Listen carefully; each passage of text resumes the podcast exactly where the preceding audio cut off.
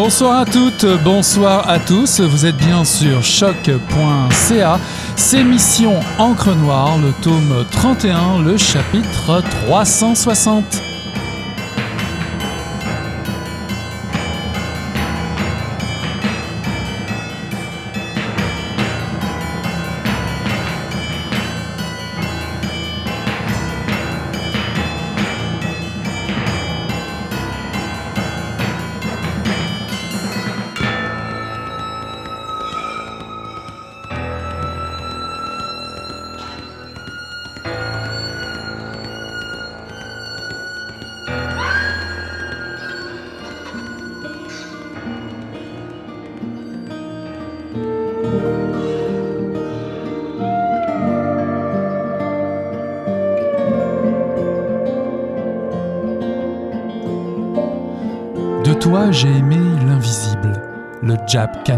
L'uppercut facile, ta manière de briser les cœurs sans exposer le plexus. À ta suite, l'envie d'être sans lendemain. Cette histoire que tu te racontes, qui encore pour la croire? Pour excuser l'homme jamais sevré de sa rage C'est toi qui décides, toi qui avec tes coups dicte de quoi vêtir la légende, toi encore qui traite de chienne celle qui, sous l'assaut, riposte en mordant. Bonsoir à toutes, bonsoir à tous. Ceci est un extrait d'Exosquelette, un recueil de Chloé la Duchesse paru en 2021 aux éditions Mémoire d'Encrier. Au commencement, il y a une nuit originale, car elle ordonne l'ossature autour de laquelle mûrit ce recueil. Cette soirée auprès d'un brasero, en compagnie de quatre amis, est un précieux souvenir de bien-être que l'autrice aimerait prolonger encore et encore. Elle le recouvre alors de mots, pas trop, histoire de ne pas étouffer tout à fait la flamme du souvenir.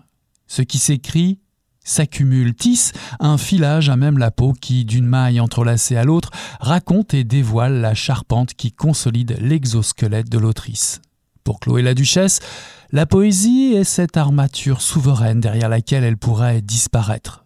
Ce n'est qu'un leurre pour mieux réapparaître à vif lesté des fantômes impudents qui empêche le corps de vivre librement. Dans l'orange du soir, encore à distance de la saison où les feuilles crépitent du côté de Sudbury, en Ontario, je retrouve Chloé la Duchesse à Mission Encre Noire. Bonsoir Chloé. Bonsoir Eric. Tu es l'autrice de Fury qui est paru en 2017, euh, un recueil de poésie euh, paru chez Mémoire d'Encrier. Tu es née à Montréal, tu as publié dans plusieurs revues féministes et prise de mots de musique de boxe, tu as signé des textes dans Estuaire, Le Sabor, Exit, Mobius et Open Minds Quarterly, ainsi que dans des recueils de nouvelles ou de poésie collectif. Tu es la cinquième poète officielle de la ville de Sudbury où tu résides toujours. D'ailleurs, Sudbury occupe bon nombre de pages de ce recueil, euh, la première partie en tout cas, euh, sous forme de remerciements qui euh, s'intitule Savoir gré. As-tu trouvé ton île à Sudbury ou, comme tu l'écris, un lieu où nous serons encore ici à compter nos rides Je pourrais dire que Sudbury est en effet un endroit très inspirant. c'est pas la, c'est pas le paradis sur terre, mais il se passe beaucoup de choses. il y a beaucoup de choses à observer. C'est différent de de ce que j'ai vécu avant. J'ai grandi en banlieue de Montréal. J'ai habité à Montréal pendant plusieurs années. Euh, mais oui, il y a des, amitiés très fortes qui se créent ici, des liens, il y a une communauté sais serrée. Euh, il y a le quartier aussi, il se passe toujours des choses incroyables. Donc, euh, je pourrais dire que Sudbury est une grande inspiration, mais je ne sais pas si je vais rester ici pour le restant de ma vie. Pour l'instant, c'est ici, à partir d'ici, En tout cas, Sudbury euh, résonne comme un, ou sonne comme un amour euh, passionné, puisque tu cites euh, Robert Dixon, écrivain franco-ontarien décédé en 2007, considéré comme l'âme du nouvel Ontario, hein, qui renvoie au nord de l'Ontario, dont le livre de poésie le plus célèbre s'intitule Humain paysage en temps de paix relative. Alors moi, j'y ai vu comme une filation intéressante avec ce prologue et cette citation que tu mets en exergue, premières lignes qui nous accueillent auprès du feu, une soirée mémorable entre amis. C'est cette soirée et peut-être euh, l'inspiration de cet écrivain, pourquoi pas, qui a déclenché euh, ton, ton inspiration? C'est sûr que quand j'ai lu Robert Dixon et à partir du moment où je l'ai lu, je pense que je l'ai relu, je relu euh, une dizaine de fois, si c'est pas plus. Son, son œuvre complète est disponible en un seul volume. Il y a quelque chose chez lui que je sais pas, je comprends toujours pas comment est-ce qu'on peut écrire de l'aussi bonne poésie. Il y a à la fois un très très grand humanisme, mais aussi une façon d'écrire proche de l'écriture automatique qui crée euh, des, petites explosions de sens. Je sais pas comment expliquer. C'est vraiment, j'aime vraiment beaucoup comment il écrit, euh, la façon dont il découpe ses vers, mais ses thèmes aussi toujours à la fois à faire des liens entre euh, ce qui se passe dehors autour de lui, dans la nature, le lac, bon, la forêt, et ensuite de, de constater le l'effet des changements du monde sur ses amis, sur les gens qui l'entourent, bon, les petites et grandes injustices. Il y a un recueil euh, qui s'intitule Liberté provisoire en temps de paix relative. Bon, on s'entend que ça parle de de, de ouais, il y avait quand même un engagement euh, contre la guerre. Donc j'aime beaucoup ce que fait Robert. Effectivement, je l'ai pas rencontré, mais il est partout aussi à Sudbury. Tout le monde, tout le monde que je connais le connaît en fait. Et euh, j'ai même sa photo dans mon salon. Donc oui, Robert Dixon est une, grande inspiration pour le style, mais aussi pour sa, posture d'écrivain, qui en est une euh, de, de, vulnérabilité d'ouverture sur le monde et d'une profonde empathie. Mm-hmm. Les cinq tableaux qui habitent ton recueil s'intitulent Savoir gré, Autodafé, L'enfant dynamite, Les Sibylles et enfin Je, femme invisible. Chaque tableau a son propre rythme, chaque tableau est indépendant. Comment les as-tu assemblés euh, euh, qu'il y avait beaucoup d'autres textes ou, euh, finalement tu as trouvé que ça faisait un ensemble cohérent comme ça? Je crois que la structure et justement le choix des textes a été une des plus grandes parties du travail. Je crois qu'il y avait il devait y avoir 50 poèmes de plus au début qui ont été retranchés, qui ont été remplacés, qui ont été remaniés pour que l'ensemble soit plus cohérent. Donc, ça a été une, longue réflexion de voir qu'est-ce qu'elle a avec quoi, qu'est-ce qui créait un ensemble cohérent euh, pour faire cinq sections plus cohérentes. Donc, j'ai des très bons poèmes qui sont juste sont partis parce que même s'ils étaient bons, ils, ils rentraient pas dans aucune de ces, comme tu dis, de ces univers-là ou de ces, ces moi, j'aime ça dire un peu des instantanés euh, de ces images que je voulais créer, de ces petits univers, ouais. Mm-hmm. Donc, euh, un travail comme ça sur la structure qui m'a pris, euh, même à partir du moment où j'ai soumis le recueil à mémoire d'encrier, il y a quand même eu un grand, grand remaniement. mais je suis satisfaite du résultat. Effectivement, c'était...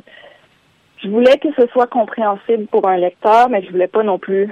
Ça n'a jamais été mon intention de faire un seul livre de poèmes avec un seul thème d'un bout à l'autre. Mhm. Alors, exosquelette, c'est le titre euh, du recueil. C'est un mot emprunté euh, au monde animal, aux insectes en particulier. Un autre synonyme que je pourrais trouver euh, à exosquelette, ce serait peut-être carapace. pourquoi, pourquoi ce choix? Est-ce que c'est un, un autre synonyme de, de livre, d'écriture ou peut-être un mode de protection? En fait, c'est l'inverse de la protection, c'est-à-dire que moi, j'écris parce que je sais pas comment je pense, je sais pas vraiment qui je suis. À partir du moment où je l'écris, ça devient beaucoup plus clair. Donc, à partir du moment où j'extériorise comment je suis, j'arrive à mieux le concevoir. Et c'est pour ça que je dis l'exosquelette. Ma poésie, en fait, c'est un peu l'exosquelette. À partir du moment où c'est à l'extérieur de moi, ça devient euh, fortifiant, en quelque sorte. Donc, mhm. c'est pas une carapace dans la mesure où c'est pas un retrait, c'est plutôt une façon de, de m'exposer au monde. Alors exosquelette, on pense évidemment euh, au corps, mais est-ce que est-ce que le, corps rentre en résistance comme une forme de, décroissance personnelle, anti-performante euh, cet, exosquelette est-il là pour mieux appréhender euh, son rapport au monde? Dans dans quel contexte, par exemple, places-tu cette strophe Je veux que mon corps existe sans sexe dans l'espace, que l'idée de mon pouvoir suffise Est-ce que le pouvoir est-il à entendre en termes de, de danger, euh, de, se défendre?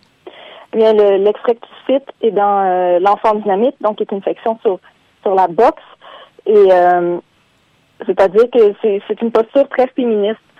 Quand on est une femme et qu'on marche dans l'espace public, c'est vraiment difficile d'oublier qu'on est une femme. On se fait toujours regarder. Juste aujourd'hui, je suis allée à la quincaillerie, puis il y avait un, un, creep qui m'a vraiment regardé.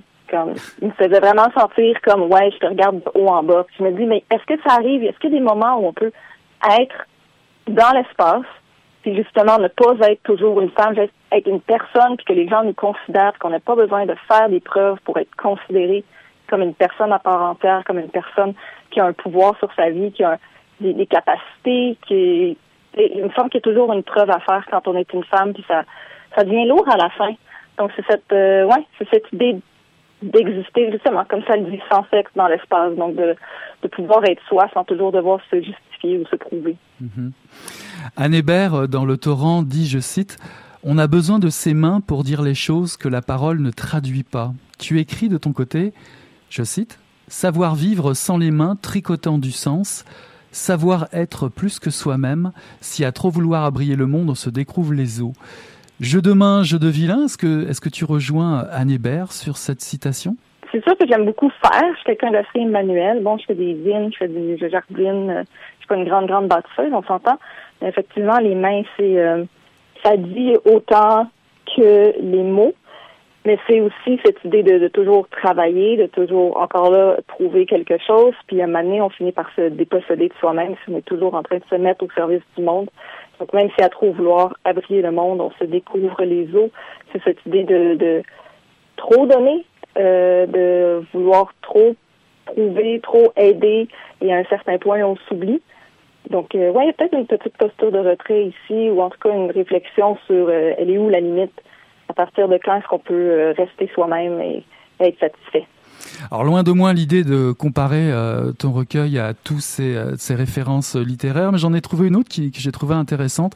C'est une citation de Patrice Desbiens, qui est un poète originaire de Timmins en Ontario évidemment, et, et, je le cite Sudbury, les hommes ont les épaules larges et les femmes sont nerveuses. Es-tu devenue nerveuse depuis ta, ton arrivée à Sudbury? Oh, moi j'ai toujours, moi je suis une grande anxieuse. Hein, pas, je pense pas être devenue quelqu'un d'autre. Je pense que le fait d'avoir un emploi stable et non plus être étudiante, puis bon, de, de vivre comme adulte, ça, au contraire, ça calme, mais c'est aussi de constater euh, tout ce qui est possible de faire et tout ce qu'on n'aura pas le temps de faire dans sa vie. Hein. C'est comme à la fois une grande libération et un deuil. Euh, je pense pas que les choses soient aussi tranchées, que les femmes soient nerveuses et que les hommes soient forts. C'est un peu... Euh, Ouais, c'est Patrice, il aime bien euh, les, les, formules choc.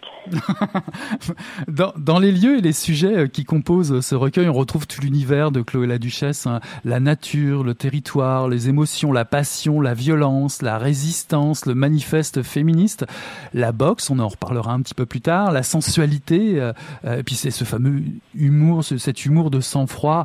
Euh, on remarque néanmoins une, une force d'inertie. Es-tu préoccupé par les mondes qui se défont. Euh, je prends pour exemple le présent qui est figé sous la neige, ce tableau idyllique est gâché par l'assaut des, des pelles synchronisées des, des, citoyens. Plus loin, l'amour prometteur qui s'effrite ou encore l'adolescence qui devient un, déchirement, voire Sudbury, un endroit paisible menacé. Est-ce que, est-ce que tu es préoccupé par ces, toutes ces mondes ou ces images qui se, qui se défont? Euh, Je crois que c'est quelque chose que j'ai accepté que rien n'est permanent. Euh, me qu'on vit beaucoup mieux quand on arrête de vouloir figer les choses, quand on accepte qu'il n'y a rien qui dure et que, bon, je veux pas dire euh, YOLO, euh, vivons dans l'instant, mais effectivement, il n'y a rien qui reste, ni l'amour, ni l'hiver, ni euh, le, silence, par exemple. On pense passer un après-midi tranquille, puis le voisin passe sa tondeuse, on s'entend, on n'a pas de contrôle là-dessus. Donc, ouais, c'est plus que plus, plus que le présent qui se déferait. Je crois que c'est la nature même du présent que de devenir du passé, que de devenir quelque chose qui se transforme. Donc c'est pas, c'est ni positif ni négatif, c'est juste un état qu'il faut accepter.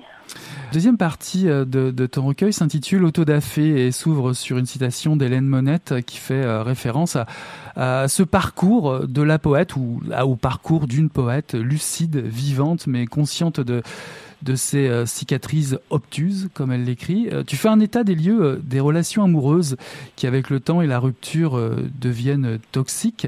D'ailleurs, la première strophe qui, ouvre cette, cette partie s'annonce par une nuance, une non-couleur, le blanc. Pourquoi? Qu'est-ce qu'exprime ce blanc de mémoire? Euh, Je ne sais pas si c'est un blanc de mémoire ou si c'est plutôt un...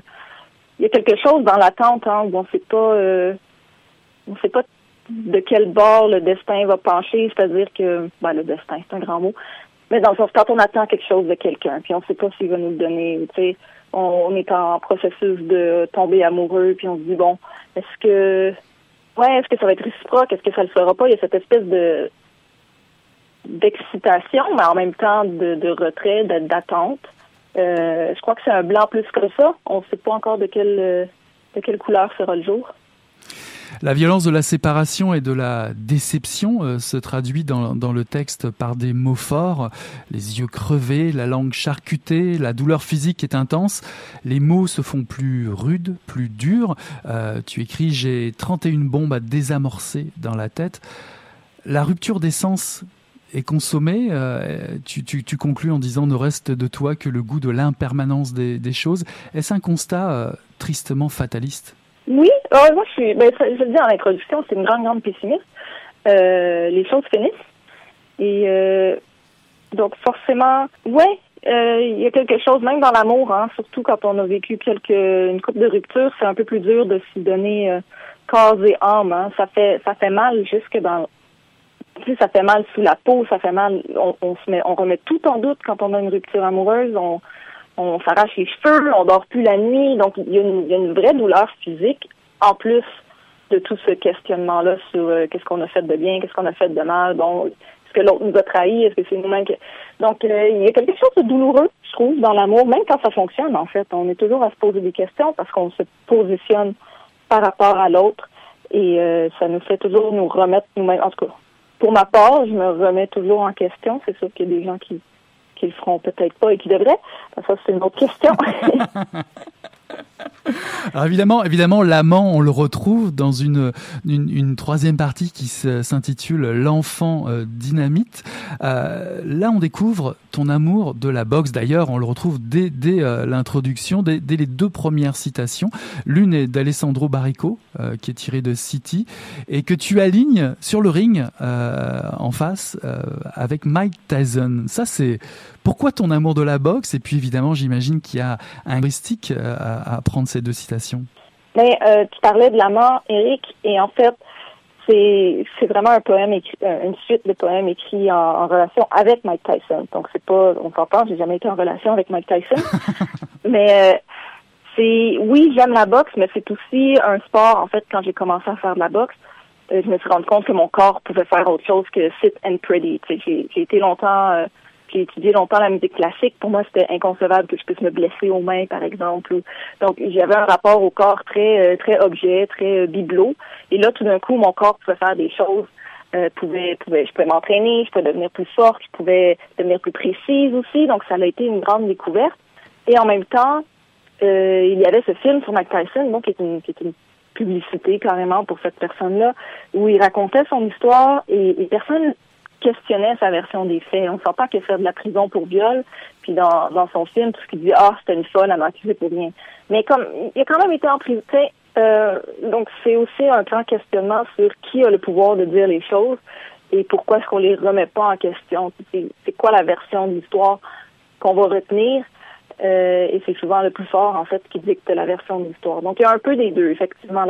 J'aime beaucoup la boxe, j'aime les mouvements, j'aime... Euh, il y a quelque chose, un ami me disait, ben c'est violent, tu sais, pourquoi tu veux frapper sur quelqu'un?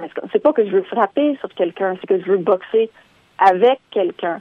Cette personne-là est gentille, est assez gentille pour me prêter son corps pour que je puisse m'entraîner, et c'est réciproque. Donc tous les deux ensemble, on peut seulement devenir meilleurs si on s'affronte.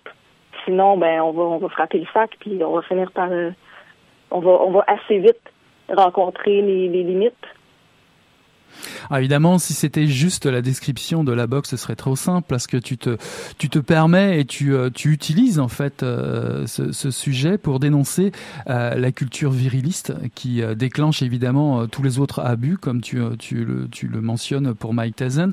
Mais cette animosité, tu décides de, de faire corps avec, et même d'y faire barrage en quelque sorte.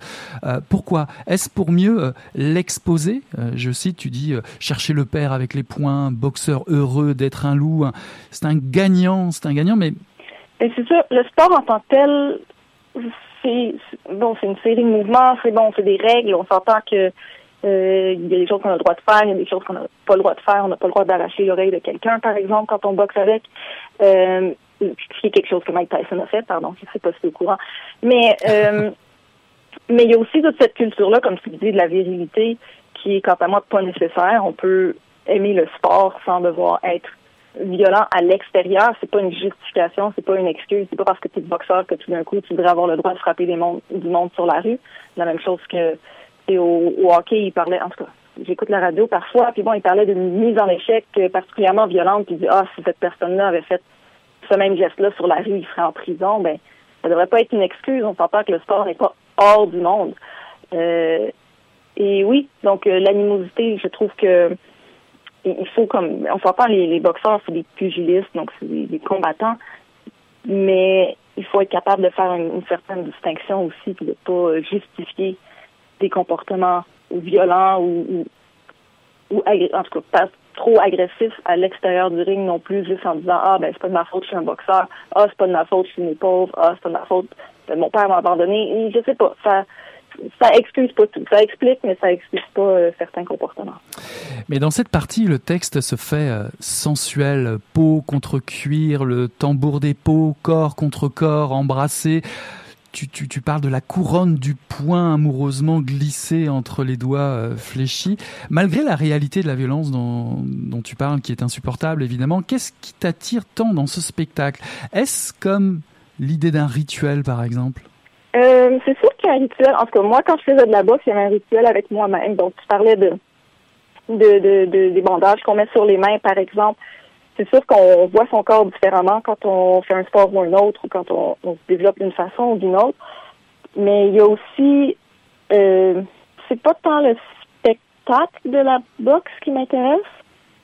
Mais il y, a, il y a une précision. C'est un sport magnifique. On s'entend quand on regarde des des boxeurs professionnels ou en tout cas de la boxe olympique, ceux qui sont bons sont vraiment bons. ils sont tellement rapides, tu sais pas comment ils font. Il y a quelque chose de mystérieux, c'est presque, presque de la magie. Mais voyons d'où il a sorti cet uppercut-là. Je l'ai jamais vu, uppercut, pardon, je l'ai jamais vu passer. Donc, il, y a euh, une fascination ouais, pour les, athlètes de très haut niveau.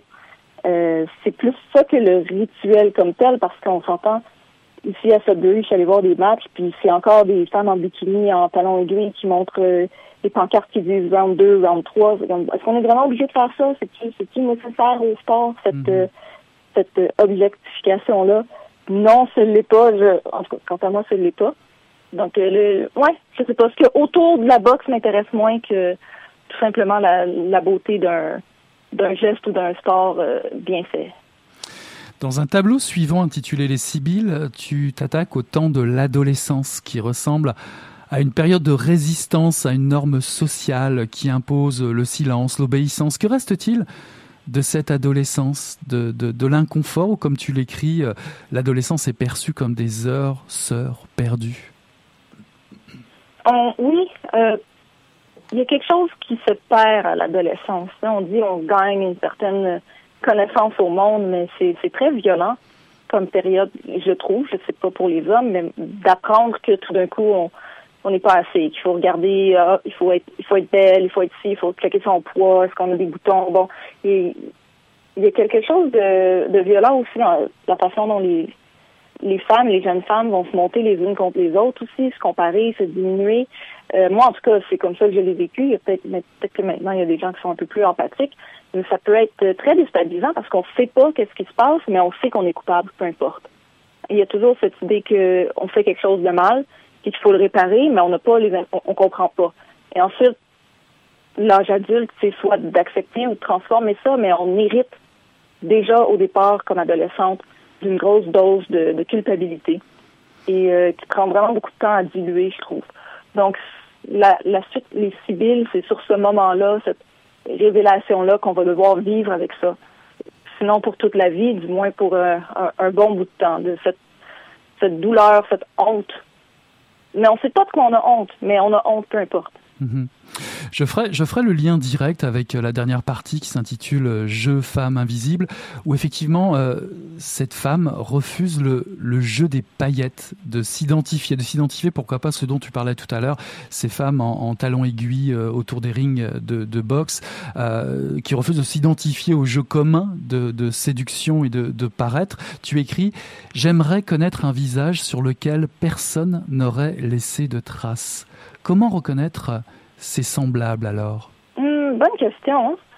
Je ne sais pas si c'est tant sur un, refus conscient du, jeu, de la voix poétique, de porter des paillettes ou de, jouer les jeux, sinon qu'un refus de la société de voir les, gens qui ne sont pas comme ça, qui ne sont pas flashy, qui ne rentre pas dans le moule et on s'entend que le moule est circonstanciel.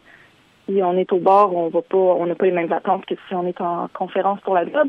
Donc, ouais, je pense que c'est c'est plutôt cette idée de comment être soi-même alors que on devient invisible en étant soi-même. Il y a beaucoup d'humour dans cette section-là, justement un peu d'autodérision parce que bon, on s'entend, je suis pas très grande puis je suis pas très flamboyante, donc souvent je passe inaperçue, les gens me rentrent dedans, j'ai de la misère à me faire servir au bord. Bon, c'est euh, je ris un peu de moi-même avec cette section-là en disant bon ben on dirait bien que je suis destinée à être une femme invisible. C'est un clin d'œil à, l'homme invisible de Patrice Desbiens, qui est un de ses recueils les plus connus. Mhm. Alors justement, peut-on changer euh, ce, monde, euh, à défaut du monde?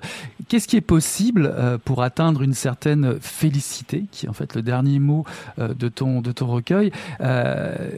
Est-il seulement possible de le faire à travers l'écriture, l'exosquelette. D'ailleurs, dans cette dernière partie, ta phrase est quand même sauvage, indomptée, prompte à la froide ironie, comme tu disais tout à l'heure. Est-ce que cela permet de donner un sens au monde, une éthique à, la douleur amoureuse, puisque de toute façon les marioles s'inventent des victoires bien vaines et ne sont pas prêtes d'arrêter la, dévoration pour te pasticher? Euh, Non, je crois pas que la poésie soit la solution à quoi que ce soit. Euh, c'est quelque chose que je fais parce que, comme je le disais plus tôt, ça me permet de comprendre, comprendre ce que je vis, comprendre ce que j'ai vécu ou de pour moi, c'est une conversation avec le monde, mais c'est surtout pas un, ensemble de solutions et c'est surtout pas le bonheur. C'est, on s'entend que j'ai, je suis très euh, heureuse, mais aussi anxieuse de faire paraître de nouveaux recueils. Euh, je sais pas comment les gens vont le prendre. Donc, non, la poésie est, la solution à rien. C'est tout simplement une autre façon d'approcher le monde, de comprendre ce qui nous entoure. Puis à partir de là, on peut décider d'agir d'une façon ou d'une autre, mais la compréhension est comme la première étape, disons.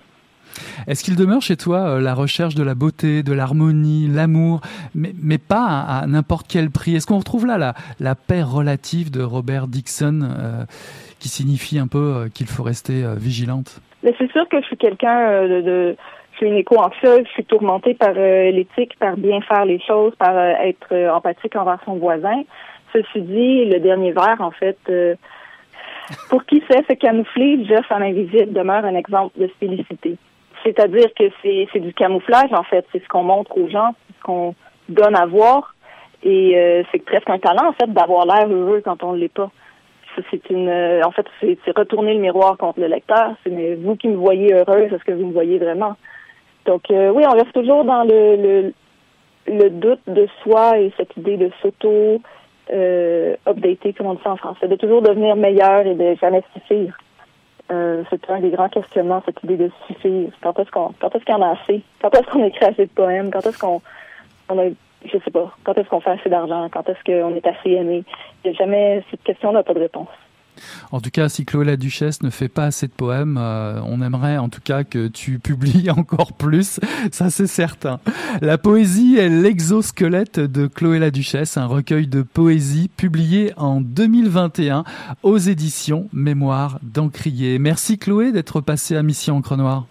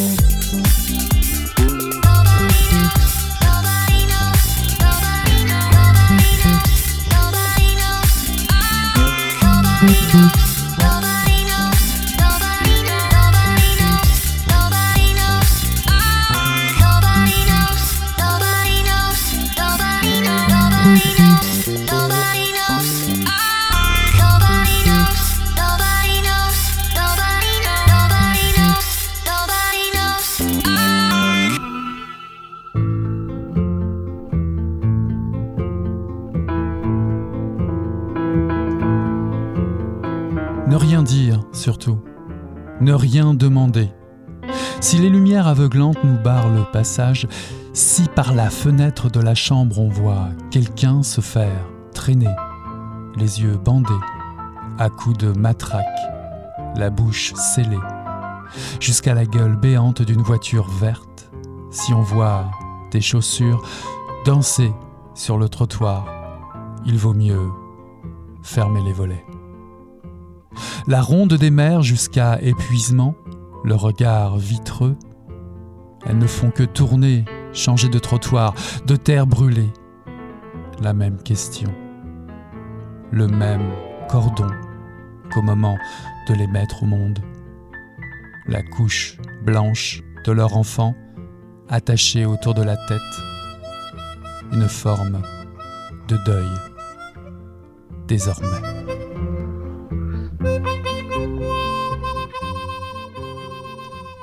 Ceci est un extrait de Fouiller les décombres, un recueil de Flavia Garcia paru en 2021 aux éditions Mémoire d'Encrier. Ni oubli, ni pardon. Ces mots, la poète les emploie enfin, elle qui pensait avoir tourné le dos à son passé douloureux argentin. Une histoire éprouvante lorsque l'on a 12 puis 14 ans et que les noms de Perón, Ongaña López Rega ou du général Bidela peuplent les cauchemars. Alors oui, on oublie et c'est bien compréhensible, jusqu'à la rencontre opportune d'un livre, Palabra Viva, au Festival de poésie de Trois-Rivières, qui redonne vie à une expression, Nunca más. Celle-ci, qui clôture ce recueil, vient d'un procureur, Julio César Stracera, qui lui les utilisera pour terminer sa plaidoirie face au juge pour dénoncer les crimes de la junte militaire argentine. Les mots, qui dans toute la terreur des yeux d'un enfant existent ici sur ces pages, sont là pour et par l'autrice, pour témoigner, mais pas seulement. Si les coups de feu, les hélicoptères, les sirènes, l'odeur de mort qui sointe des murs laissent des traces indélébiles, c'est pour dire qu'on ne négocie pas avec la peste, on ne lui laisse plus aucune chance, jamais plus. Ce recueil paraît dans le cadre du 45e anniversaire du coup d'État de 1976 en Argentine et en souvenir des victimes de la dictature. Je suis très heureux de recevoir Flavia Garcia à Mission Encre Noire ce soir. Bonsoir Flavia. Bonsoir. Vous êtes né à Buenos Aires, vous vivez à Montréal depuis 1987, vous êtes professeur, poète, traductrice et interprète de tango avec la formation El Trio Argentino. Vous avez publié Partir ou Mourir un peu plus loin, paru en 2016 chez Mémoire d'Encrier. Qu'est-ce qui vous a poussé à fouiller euh, ces décombres, celles de la dictature, et on comprend bien vite euh, les décombres d'une enfance? Bon, euh, je crois que le, point déclencheur a été, euh, il y a eu un déclic à un certain moment, parce qu'en général, à mon travail de création, que ce soit en, chanson ou en poésie, je m'intéresse beaucoup aux enjeux sociaux. Alors, à un certain moment, je me suis rendu compte que je n'étais pas intéressée à l'enjeu social ou à l'enjeu historique qu'avait vécu mon propre pays. Alors que moi, j'étais une enfant et que euh, la dictature a pris le pouvoir. Donc, j'ai décidé à ce moment-là que j'avais euh, un devoir de, mémoire et, aussi d'aller chercher des, réponses. C'est ça, des questions qui, d'accord, que je m'étais posées quand, quand j'étais plus jeune. Et c'est à ce moment-là, donc, voilà, il y a eu un déclic. Euh, et ce déclic m'a poussé à écrire ces poèmes. Mais bien sûr que je redoutais un peu l'exercice parce que je savais que j'allais devoir vivre des moments douloureux douloureux et revivre certaines choses que j'avais préféré euh, peut-être enfouir sous le tapis. Alors nous allons parler de, fureur et, de poésie. Est-ce un moyen pour vous euh, d'explorer euh, les limites du chagrin dans ce recueil? Vous écrivez Je pleure au parc de la Pointe de la Prairie pour ceux qui n'ont plus de larmes. Oui, je crois que bon, ce poème tout particulièrement, ok, c'est c'est un peu personnel parce que c'est vraiment quelque chose qui est arrivé. C'est-à-dire, j'ai pleuré au parc de la Pointe-aux-Prairies. Et euh, je crois que je m'étais empêchée aussi de pleurer au moment où tout le monde a pleuré. Alors peut-être que je n'avais pas fait le deuil de ce qui s'était passé dans mon pays puisque j'ai quitté mon pays euh, en 87. Euh, peut-être que je n'avais pas vécu avec mes concitoyens tous ceux tous ceux qui ont vécu, ok, pendant ces années-là, les années qui ont suivi la dictature. Donc, c'était une façon pour moi de me rattraper et de me sentir aussi euh, solidaire de, de toutes ces personnes qui cherchent encore, de toutes ces personnes qui ont perdu des proches, de toutes ces personnes qui cherchent encore leurs enfants, leurs petits-enfants aussi. Euh, voilà, donc c'était une façon pour moi d'être avec mes concitoyens dans cette douleur, dans ce chagrin collectif en fait. Je me suis demandé aussi euh, si ce livre n'était pas une manière aussi pour vous de régler des comptes. Et si oui, euh, avec qui? Régler des comptes, euh, non, je pense pas que c'est de régler des comptes. C'est tout simplement faire sortir la vérité, dire la vérité. Euh, je ne cherche pas à, à, régler des comptes avec qui que ce soit. Je n'ai pas été détenue, je n'ai pas subi euh, les astres de la dictature, sauf, euh, indirectement, parce que j'étais une enfant à ce moment-là. Euh, alors, je pense pas qu'il s'agisse d'un règlement de compte. enfin, je sais pas, la question ne je me suis jamais posé cette question-là. En fait, c'est nouveau pour moi de, de, devoir y répondre, mais mais je ne crois pas. Je crois que c'est plutôt ça part d'un besoin de faire connaître la de faire connaître la vérité, -hmm. euh, de la de la raviver aussi d'une certaine façon, parce que je crois profondément que la mémoire c'est un exercice qu'il faut quand même maintenir vivant la mémoire. Donc il faut jamais arrêter de raconter nos histoires.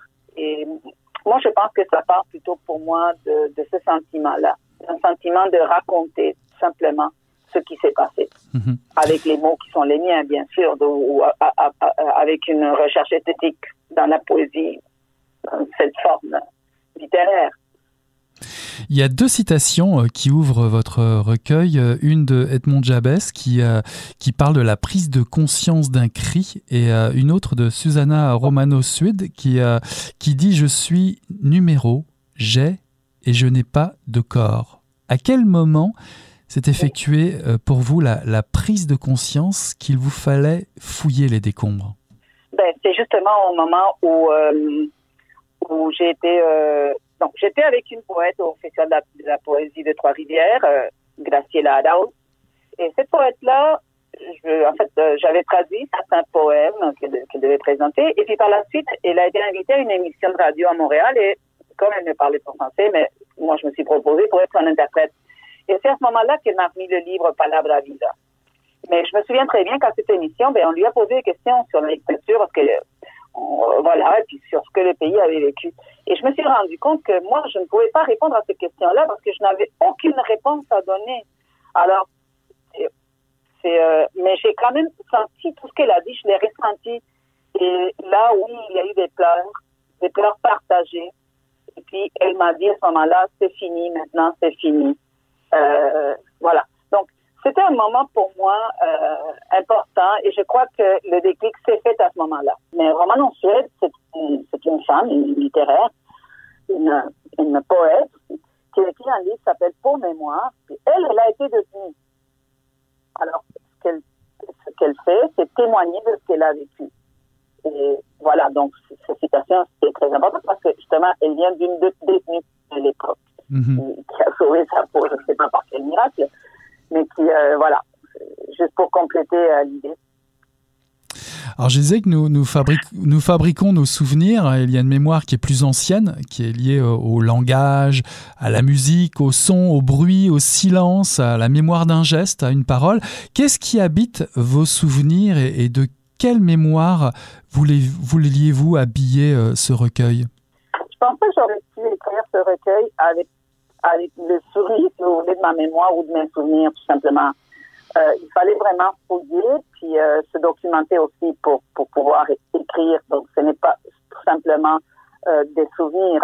Mais parfois, oui, j'ai des souvenirs et, certains poèmes témoignent de ces souvenirs-là, des choses, des flashs que j'ai vus, par exemple, le jour où je suis sortie avec mon père acheter du lait, puis que mon père a vu tourner le volant pour vraiment se diriger dans une autre direction parce qu'une jeune fille se faisait arrêter brutalement dans la rue. Alors ça, je me souviens vraiment, j'ai vu ça, je l'ai vécu, j'ai eu très peur aussi. Euh, ça, la peur, ça nous habitait sans qu'on le sache. Euh, nos parents, évidemment, essayaient de nous protéger. Et même maintenant, je vous parle, puis tous ces sentiments-là reviennent. vraiment, OK, on ne peut pas être euh, tout à fait... C'est pour ça que je me dis, OK, j'ai bien fait d'écrire, parce que c'est ce que je voulais faire connaître aussi euh, dans ce recueil. Donc, certains flashs, oui, sont vrais, comme par exemple, euh, on regardait les Jeux olympiques de Montréal à la télé en blanc et noir. Ça, c'est très, très bien. C'est un, souvenir euh, vraiment très, très, très euh, présent que j'ai encore. Et moi, je disais Montréal, Montréal, ça, ça m'apparaissait un peu comme, euh, comme la terre promise, sans savoir qu'un jour, ben, je viendrais vivre à Montréal. Vraiment, je pourrais avoir aucune idée. J'avais 12 ans. On était en 76. Alors, ici, c'est les Jeux olympiques. Là-bas, c'était les détentions arbitraires. Voilà, donc tout ça, c'est passé en même temps. Ce sont des images qui sont pour moi très, euh, très fortes. Ou l'image, par exemple, de, ce cerf-volant que je ne pouvais plus aller euh, faire planer au, parc de mon enfance, qui était un parc qui était euh, à face de chez nous, mais il est absolument interdit de s'y rendre. Mm-hmm. Ça, ce sont des choses vraies que j'ai vécues. J'ai vu des chars d'assaut euh, dans la rue. Euh, donc, je pouvais pas me déplacer toute seule toutes les précautions que peuvent prendre les parents face à une situation comme ça. Est-ce que la parole a été euh, difficile à prendre? Je prends pour preuve votre rituel du thé qui apaise avant de, de, vous lancer. C'est un rituel qui revient assez souvent dans les pages du, du, euh, du, recueil. Je crois que le thé, ça m'a aidé euh, à écrire. Et les poètes qui m'ont accompagné aussi tout au long de ce parcours-là. Parce que c'est tellement dur d'explorer cette réalité-là. en tout cas, pour moi, ça l'a été. J'avais besoin de compagnie, j'avais besoin de, m'accrocher à quelque chose autour de moi. Donc, qui était peut-être, c'était peut-être le thé, c'était aussi le fait de me savoir en sécurité, n'est-ce pas, et de me savoir accompagner. Donc, je crois que le thé euh, a ponctué aussi beaucoup l'écriture et, euh, dans, dans les poèmes. Une des figures de style que vous utilisez est la personnification à plusieurs reprises. Il y a un tu qui interpelle euh, le lectorat. Alors, qui est-il ou qui sont-ils ces tu ben, Les tu sont, sont, les assassins. Sont les assassins. Donc, euh, moi, je l'interpelle parce que toute ma vie, j'ai eu peur, peut-être, de, de dire tu, euh, d'interpeller l'assassin. Et dans ce recueil, ben, j'ai pris cette, enfin, j'ai eu l'audace de, le faire, de l'appeler comme ça. Euh, donc, les sont euh, ceux qui ont perpétré des actes horribles envers des gens qui étaient, enfin, je, ne dis pas que parmi ces gens-là, il n'y avait pas certains qui avaient commis des crimes, enfin, ça, je ne sais pas. Mais je sais aussi que beaucoup de gens euh, n'avaient absolument rien à voir ils ont payé de leur vie, euh, voilà, de façon tout à fait arbitraire. C'était une machine, hein, il ne faut pas oublier. Euh, c'était une machine qui était euh, mise en place pour faire disparaître les gens, de les torturer d'abord et les tuer ensuite, s'approprier leurs enfants, les, les, bébés qui naissaient en captivité. Alors tout ça, ben, c'est inacceptable. C'est inacceptable et c'est horrible mm-hmm. en même temps. D'ailleurs, vous évoquez euh, l'Holocauste en citant le, film d'Alain Resnais euh, dans, votre texte. Jugez-vous que les massacres de la junte militaire ne sont pas jugés à la hauteur euh, de crimes majeurs du siècle dernier? Non, non, je pense que les massacres sont jugés à la hauteur des crimes majeurs. Et d'ailleurs, la preuve, c'est que plus de 200 militaires sont en prison au moment où on parle. Donc l'Argentine a eu le courage de traduire les gens, bien sûr les hauts responsables et aussi euh, beaucoup de responsables devant les tribunaux et de les emprisonner. Il est là est mort en prison. Voilà, donc euh, non, je pense qu'ils ont été jugés euh, comme il fallait. Enfin, j'ai pu avoir accès au, jugement et en espagnol, bien entendu, tout ça est public. C'est un matériel qui est public et il est disponible. Ok, on peut consulter euh, ces archives-là. Et puis voilà. moi, j'ai écouté beaucoup de témoignages et euh, de choses que, que j'ignorais, que j'avais voulu ignorer. Parce qu'en fait, euh, en fait j'aurais pu, j'aurais pu aussi le savoir bien avant. Mhm. Mais c'est seulement à un certain moment que j'étais prête peut-être à le faire. voilà. On se dit qu'il y a chez vous euh, une violence euh, canalisée mais qui veut sortir, je cite, le passé remonte comme l'eau qui brûle. Mais est-ce que cette violence euh, vous appartient vraiment? Vous citez un extrait qui dit ⁇ J'écris légèrement au-dessus de la douleur, légèrement au-dessus de la colère. Est-ce que cette violence vous appartient seulement ou vraiment? Ce sont des vers de Denise Hôtels, en fait, qui sont cités dans mon recueil. Euh, j'écris au-dessus de la douleur, c'est un vers de, de Denise des Hôtels, des Hôtels, la poète Denise des Hôtels. Et euh, je crois que ces vers-là ont résonné très profondément en moi.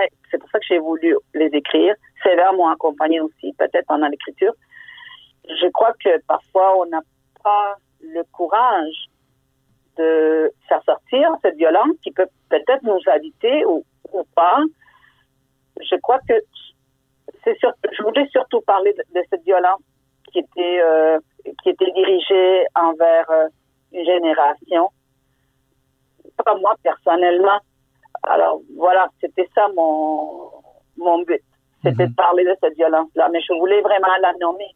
Donc il y a des scènes qui sont un peu fortes, oui, parce qu'il y a beaucoup de violence. Cette violence, elle était réelle. S'exercer comme ça, et peut-être pire.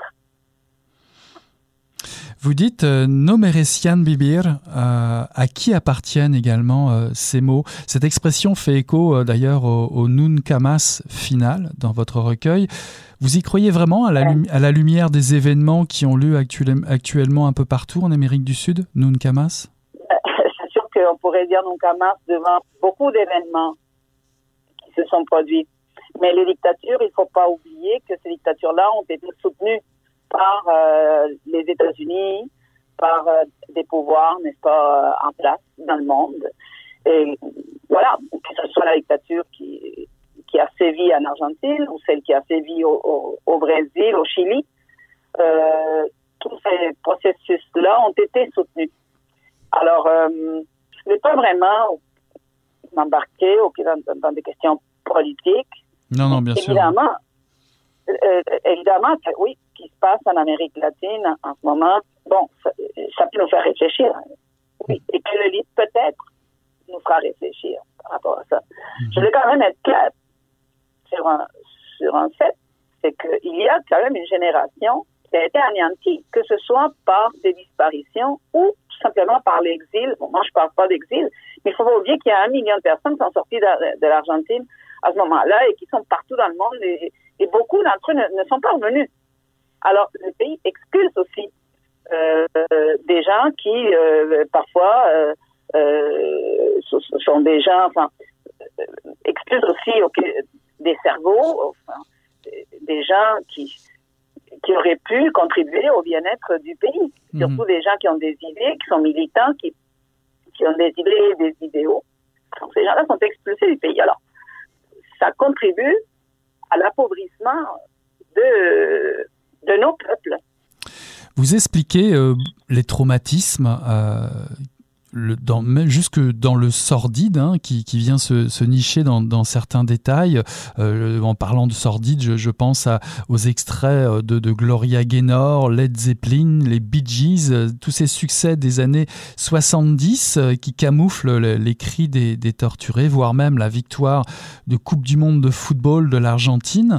Le cynisme des exécuteurs qui, feignent les, les, les exécutions dans un grand éclat de rire pour faire croire aux gens qu'ils allaient mourir. Toute cette haine joyeuse de ce côté-là était très important à, témoigner Oui, très important à témoigner. Parce que justement, d'accord, ça ne s'est pas fait euh, simplement, ça s'est fait selon un plan. Ça s'est fait selon un plan euh, préétabli. Et puis, euh, ce plan-là incluait ces tortures. Ces tortures, en fait, euh, selon eux, c'était pour arracher des aveux. Quels aveux peut-on arracher euh, euh, par la torture? Bon, ça c'est une autre question. Mais d'avoir, par exemple, permis que des enfants assistent à des scènes de torture de leurs parents ou des choses comme ça, ça relève d'un grand d'un grand sadisme. Et ça, je voulais, oui, je voulais en témoigner. Parce que eux, ils l'ont fait comme ça. Ils auraient pu le faire différemment. Ils ont choisi de le faire comme ça. Donc, euh, pour moi, c'est important d'en témoigner. L'attente, le silence, le temps qui pèse, euh, ces mères qui pleurent en tournant en rond leurs disparus euh, sur, sur les places, cette mère qui attend en vain le retour de, de son bébé, est-ce que l'écriture, votre écriture, votre poésie euh, rattrape certains fantômes? Je ne pourrais pas répondre à cette question. Mais je sais que les femmes ont été un, élément crucial pour, découvrir, pour la découverte de la vérité.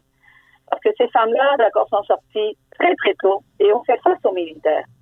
En se pointant justement sur la place et euh, en tournant en rond. Pourquoi elles tournaient? En fait, c'est parce qu'on ne le, leur permettait pas de s'asseoir ni de tenir des assemblées. Donc, elles tournaient. C'était une façon de... Bon, pour ça, on, les faisait circuler. Euh, ce n'était pas permis de tenir des assemblées ou, des réunions. Donc, leur façon de se réunir, c'était en tournant. Et là, euh, ils ont fait signe d'autorité, ils ont fait face aux militaires pour réclamer leurs enfants.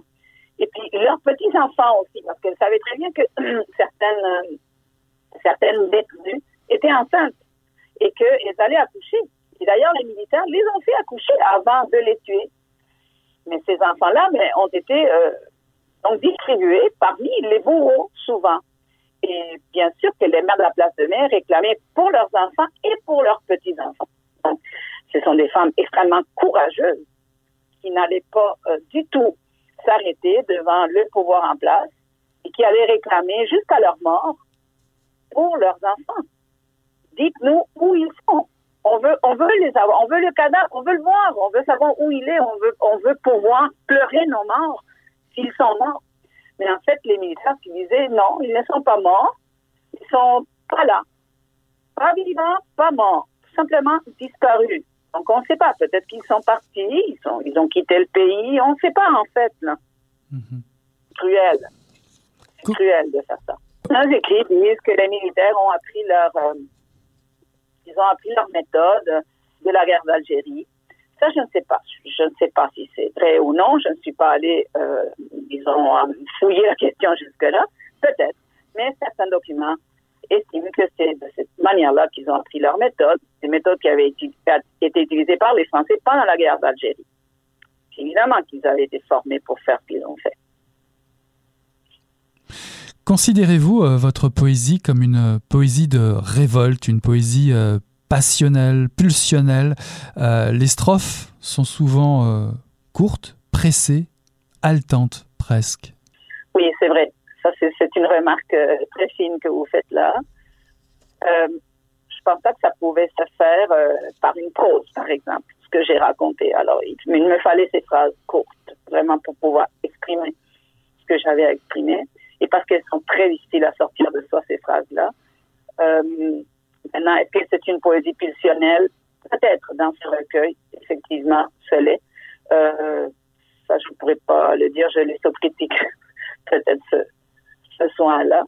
Euh, je ne sais pas, j'étais trop prise par le, le processus d'écriture pour pouvoir vraiment quand je me penchais sur des questions de est-ce que j'ai voulu le faire de telle ou telle façon? Mm -hmm. ou, ou, écrire des phrases plus courtes ou je sais pas si ça vient du cœur. Je pense que ça vient du cœur. Mm -hmm. Je pense que c'est honnête. Mais alors, comment, comment jugez-vous après coup votre expérience d'écriture après un hiver de 40 ans, comme vous l'écrivez? Au bout de cette expérience, y avez-vous trouvé, trouvé une sorte de lumière? Certainement. Certainement parce que j'ai pu quand même... Euh, maintenant, je sais effectivement ce, qui s'est passé. J'ai pu aussi prendre position, euh, savoir où je me situe par rapport à ces faits-là. Et ça me complète en tant que personne que moi, euh, ces événements-là, je les ai vécus étant enfant ou adolescente. Et, euh, et c'était pour moi rester un immense point d'interrogation. voilà, donc pour moi, je crois que ça vient compléter mon histoire personnelle, que l'histoire collective vient compléter mon histoire personnelle. Et de ce point de vue-là, je crois que oui, effectivement, ça vient ça vient colmater une brèche, ça vient remplir des trous, ça vient donner des réponses. 40 ans plus tard, le vent a tourné, la poète n'a rien oublié, elle vous propose de la suivre dans sa nuit, à éplucher les documents, les témoignages, le ventre retourné pour écrire des poèmes. Ce recueil paraît dans le cadre du 45e anniversaire du coup d'État de 1976 en Argentine et en souvenir des victimes de la dictature. Fouiller les décombres, un recueil de Flavia Garcia paru en 2021 aux éditions Mémoire d'Encrier. Merci beaucoup Flavia d'avoir accepté cette invitation.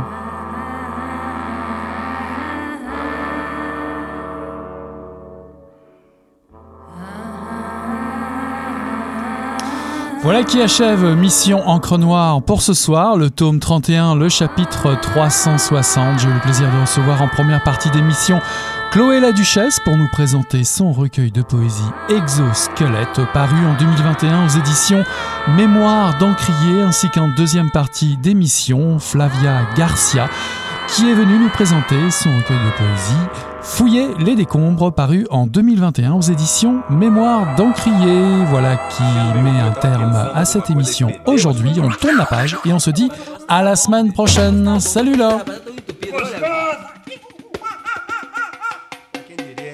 Garbo acabou de irajar, hein? É, mas eu tava falando pra você, né? Depois que eu passei a me sentir, aí o negócio ficou diferente. Jorjão! Vai, garoto! Fala a verdade. Isso tá bom.